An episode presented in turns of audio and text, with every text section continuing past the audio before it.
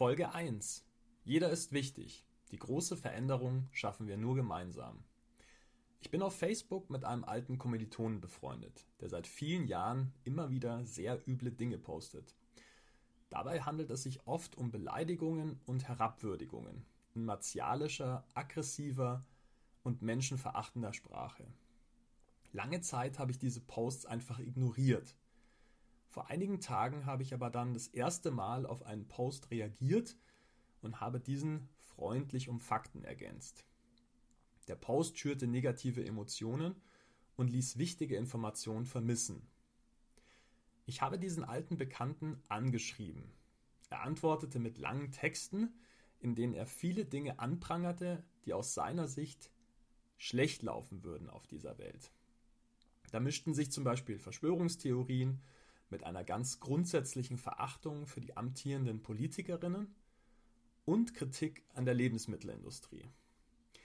Ich bin nicht immer auf alle Punkte eingegangen, sondern habe eher versucht zu vermitteln, dass dies eine Sicht auf die Welt ist, dass es aber durchaus auch noch andere Perspektiven auf das Weltgeschehen gibt. Außerdem habe ich ihm das Buch Eine neue Erde von Eckhart Tolle empfohlen. Das empfehle ich dir, der oder die du diesen Podcast nun hörst, ebenso. Es ist für mich eines der besten Bücher zum Thema spirituelle Persönlichkeitsentwicklung, die ich bislang gelesen oder gehört habe. Zurück zum Austausch mit meinem alten Kommilitonen. Gestern nun haben wir uns recht intensiv mittels mehrerer Nachrichten auf dem blauen Portal ausgetauscht. Seine Posts sollen vor allem der Aufklärung dienen, sagte er mir. Mich hat der Austausch sehr angestrengt, am anstrengendsten war es für mich, die schlimmen Wörter, die in die Texte einfließen, zu überlesen und bei all der Negativität selbst positiv zu bleiben. Der Tag belohnte mich aber am Ende doch noch für meine Bemühungen. Die letzte Nachricht, die ich von meinem Kommiliton erhielt, enthielt tatsächlich keine schlimmen Wörter mehr. Ich war sehr dankbar darüber und habe ihm das auch direkt mitgeteilt. Auch war der Nachricht zu entnehmen, dass er und ich vielleicht gar nicht so weit auseinander liegen, was unsere Ziele angeht. Wir beide setzen uns für eine bessere Welt ein. Auch das schrieb ich ihm. Ich sagte auch, dass es meine Überzeugung sei, dass eine Kommunikation mit viel verbaler Gewalt weitere Gewalt nach sich ziehen würde und dass wir Veränderungen auf dieser Welt viel besser durch eine gewaltfreie Kommunikation erreichen können. Auch dazu habe ich eine Buchempfehlung für dich. Gewaltfreie Kommunikation von Marshall Rosenberg. Auch als Hörbuch erhältlich. Ein großartiges Buch, von dem ich selbst auch sehr viel gelernt habe. In seiner letzten Nachricht schrieb mein Gesprächspartner gestern, dass wir alle miteinander verbunden seien. Und das ist tatsächlich auch meine Überzeugung. Wir können uns das vorstellen wie einen großen Organismus, der aus unendlich vielen kleinen Teilen besteht.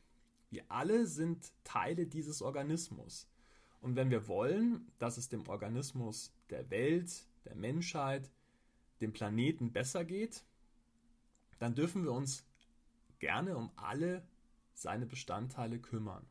Das Leid der anderen ist auch immer unser eigenes Leid, so wie das Glück der anderen auch immer unser Eigenglück ist. Deshalb Lassen wir niemanden zurück.